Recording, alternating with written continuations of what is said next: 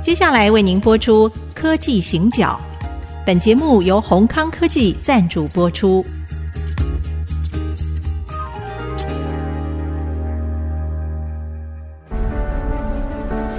从区域情势、产业变迁到文化体验，娓娓道来全球供应链的故事。欢迎收听《科技行脚》。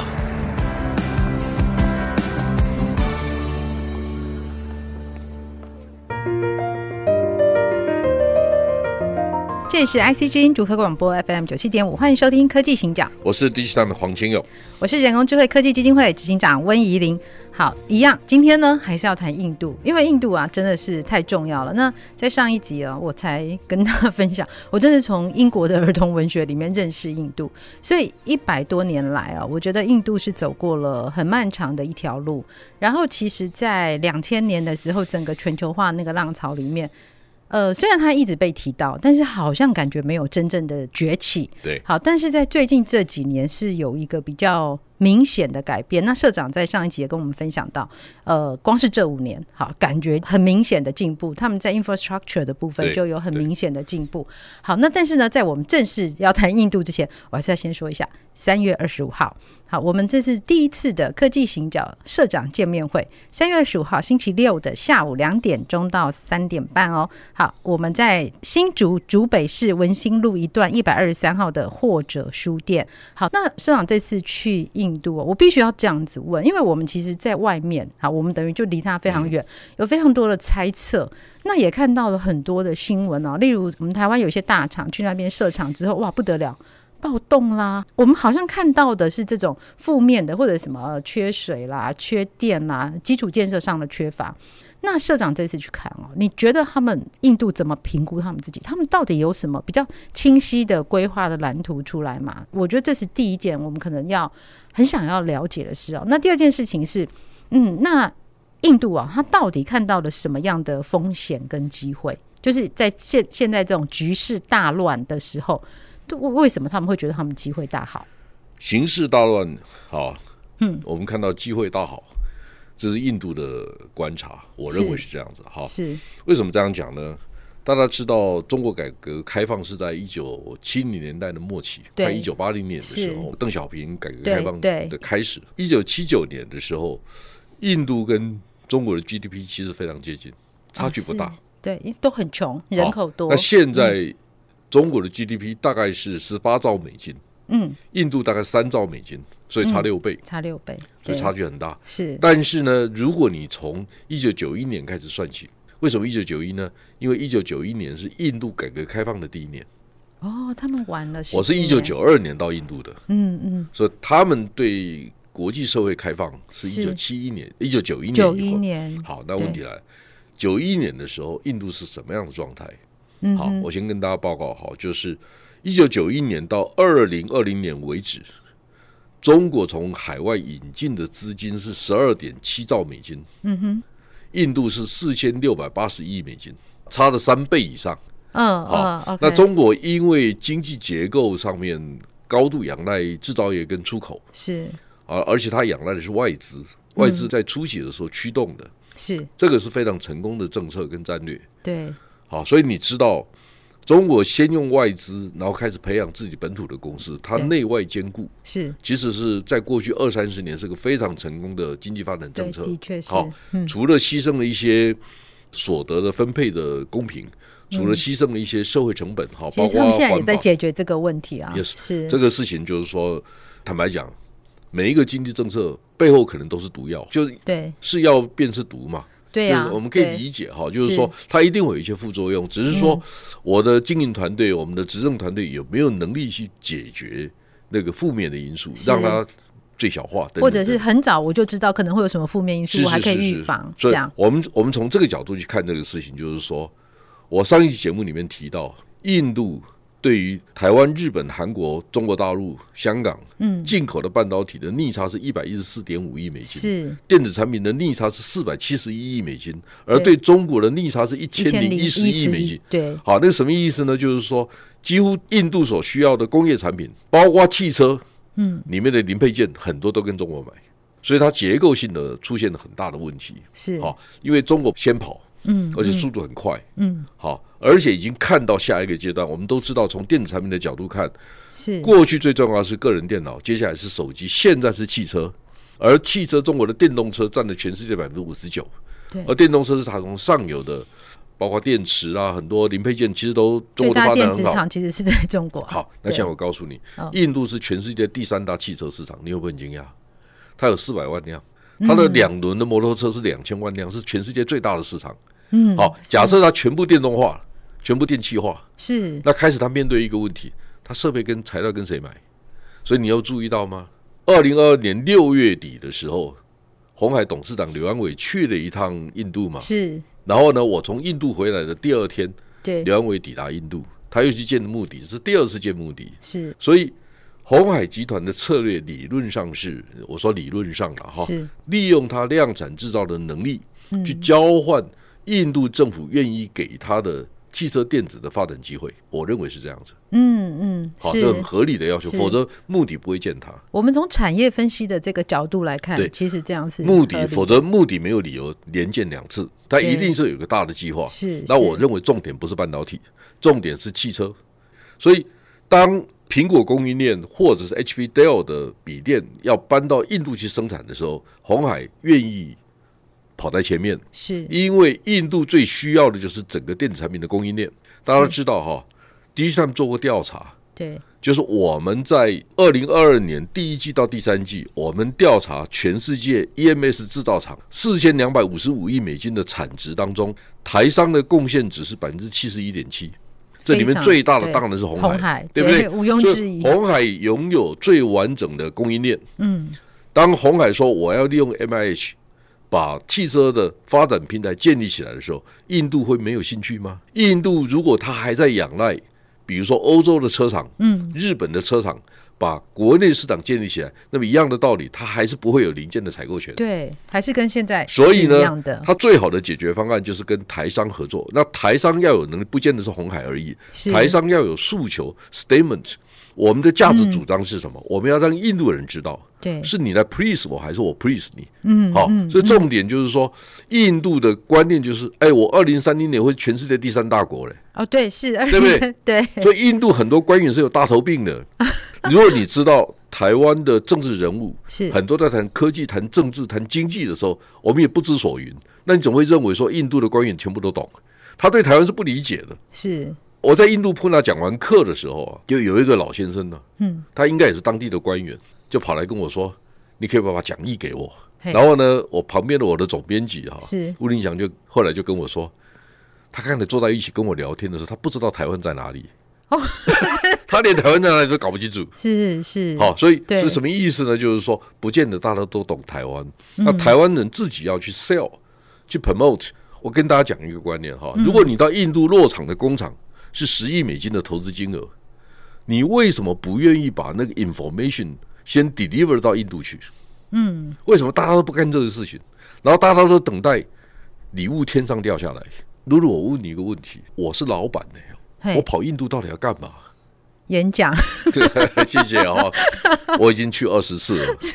我对印度，我不是说我不需要再了解的，因为它不是我的主力业务，我也没有核心客户在印度，我也不需要去做这个事情。是，但是呢，我其实蛮高兴这一趟去哈、我去我们台湾驻印度的代表处，嗯嗯，我才聊了没多久，那个大使就跟我说，我怎么样使使用你的资料库？哦我，说付钱啊，付钱 大使马上给我正面的回嗯应。那我说，报告大使，我不是真的想赚你钱，但你付我钱是应该的，要不然我没办法付薪水嘛。嗯是但我愿意帮你多做一点事情，我就我就告诉你你要怎么做怎么做。是是，其实好不好？我可以跟大家讲的，我就跟大使说，我送你英文版的 Password，以后你所有的资料不用再翻译，哦，就可以直接，你就直接给印度人说是我授权你，对，好，一年不要对超过五十折，这样 OK 吧？哦，那因为是嗯跟印度相关的可能五十折就够了，我就我说我可以授权你，是，那我不要再收你钱。因为对，你你是我们的窗口。那大使就跟我说，如果你到印度来，什么任何需要，你就跟我打电话，互助嘛，对相互帮忙嘛，是好、就是说我我重点不是我没有收到那个钱，对，我我反而觉得企业界付我们钱是应该的，嗯，因为你如果知道哈，台湾在去年年底的时候，我们有九百四十九家上市柜电子公司，我们加起来的营业额是九千五百三十亿美金，意思说每一家十亿美金平均值，哎，是十亿美金的公司，你在谈生意是谈十万、三万、两万，我才懒得跟你谈。所以不要再回到我们这是是小鼻子小眼睛的时代，我们已经是世界级的公司、世界级的产业，用世界级的格局，善用我们的机会，善用我们的条件，是然后到处去跟别人讲说你要跟我合作，而且是你来 please 我，因为我有很多选择，你知道我意思吗？是，所以我们其实现在台湾的情况跟五年前也非常不一样，对啊我们在国际上地位也完全不同。所以其实在这一次再重新再看台印之间的关系，我觉得是别具意义的。我们先休息一下，待会儿回来再继续。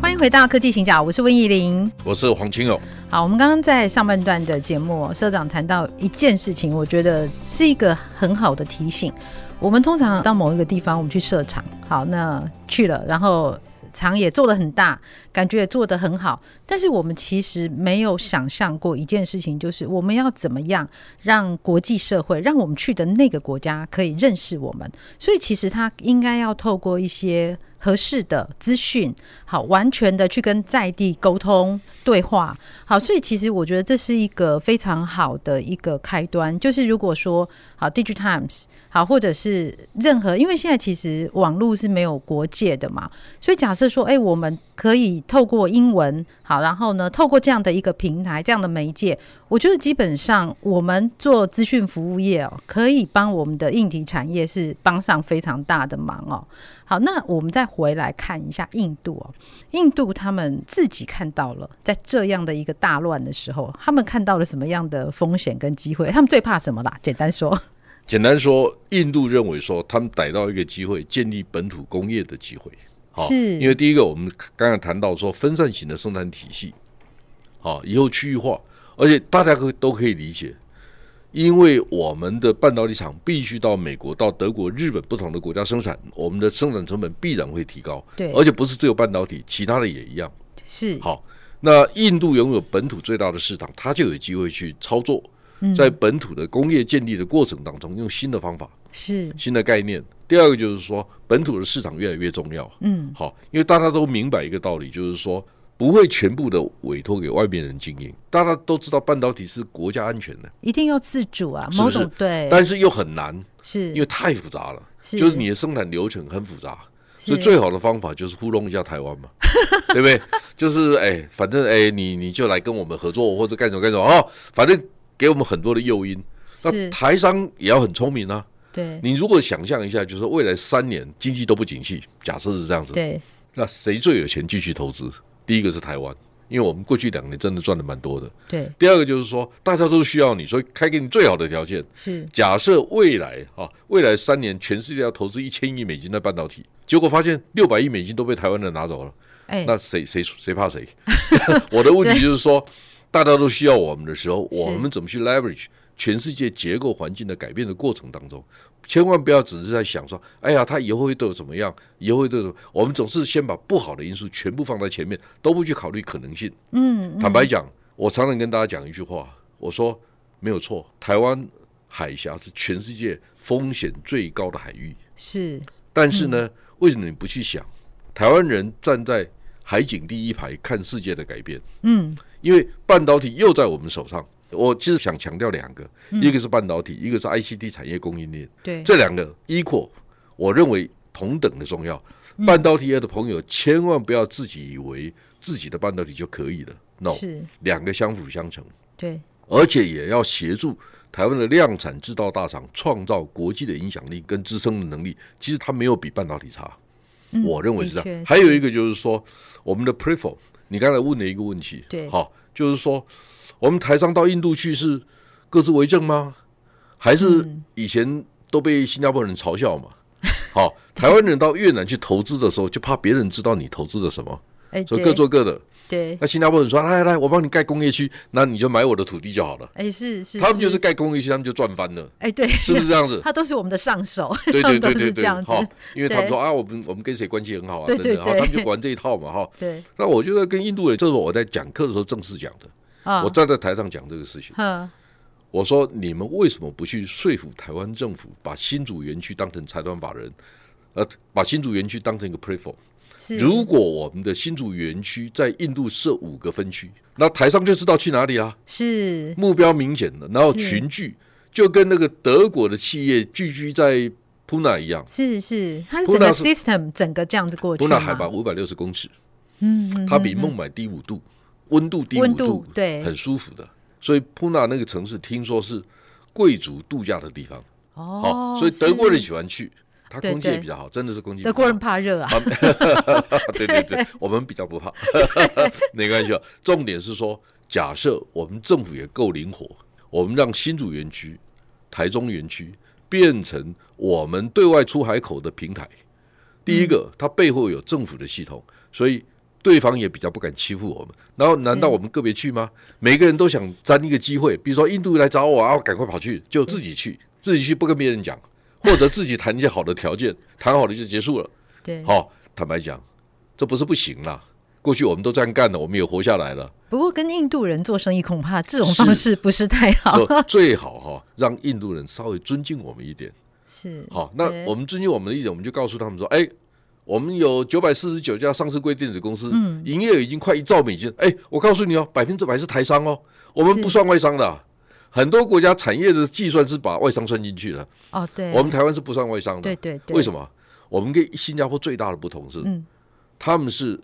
outside in，啊？对，我们是 inside out，对就新加坡在考虑整个国家战略的时候，他会先考虑跟外面为什么对 global foundry 要到这边来设厂，是，为什么高通要设研发中心，为什么 HP 那 Apple 就是让 Dell 自己很好嫁啦，对对对 应对该对是对这样那说，台湾不一样，台湾所有的政策的考虑都是以台商为主。对对，嗯我们的台积电到底要什么？联电要什么？我们的联发科能够得到，因为这样子而扩张成长的方法是什么？是我们的国家政策是这样子。对好，所以这两个不太一样。本质上就有所以差我们是异， inside out。嗯，好嗯，那 inside out 的过程就 out 不出去， 我们 就是太我们 inside 对，我们就是 inward looking，呀往内看对对，我们只是在想说，哎，我们长得很漂亮啊，对对对对对，我们真是的漂亮啊，长，我们真是漂亮啊！ 就出国比赛的时候啊，对，我是觉得啊，好有面子哦，因是为后面待嫁的女儿，我只是媒人呢、我去当媒人的时候，我觉得，哎，我这个待嫁女儿真长得真真漂亮，是对不是对？真好，对不对？对，所以我也觉得很有面子，嗯就是我很乐意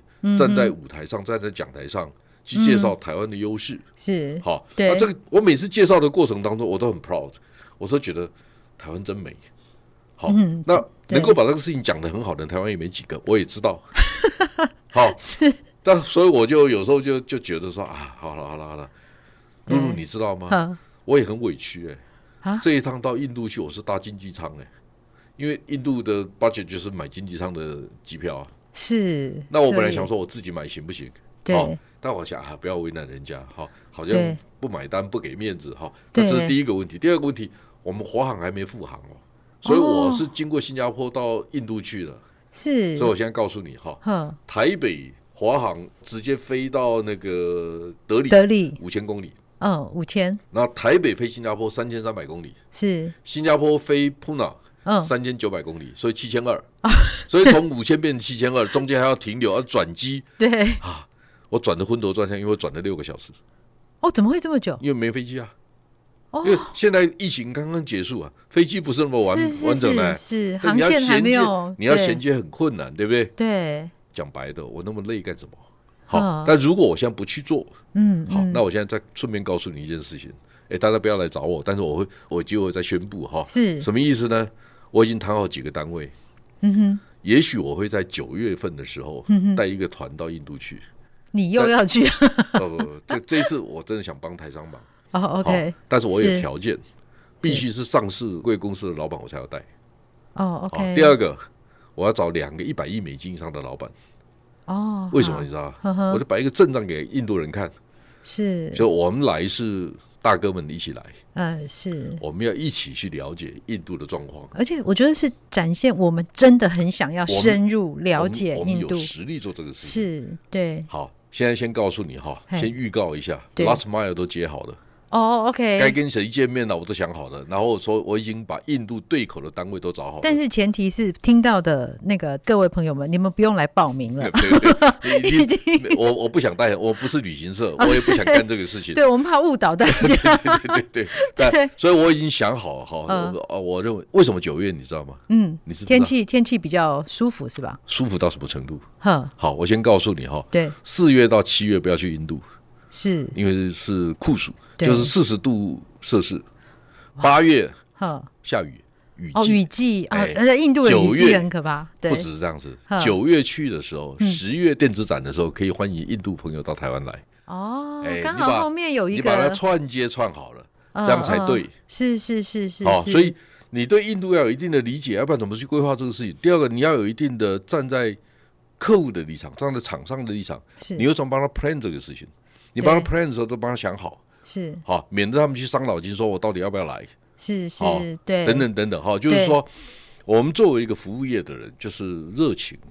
专业、对，以客为尊。是想的是这个事情，那我对认为我有一定的专业，告诉大家说，我认为九月份是对的。是，而且其实这是创造了一个独特的价值出来，而且我觉得台印之间的这个关系哦，未来一定是重中之重，是对这个不可能回去了，然后不哦也要怀疑， 对，然后也无可回避哦。对，所以我觉得我们在接下来，因为我我知道那个社长已经写好了很多的文章，我写了十哈二篇，好，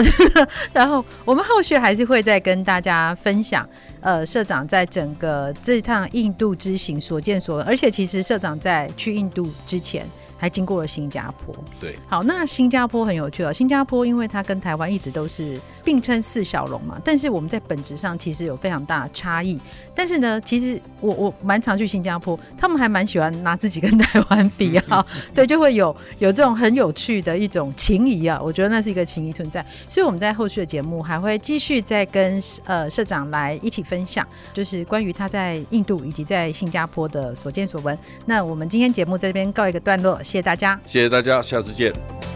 本节目由宏康科技赞助播出。电子产品的医疗中心提供各种分析诊断，是您最佳的研发伙伴，The best R&D partner。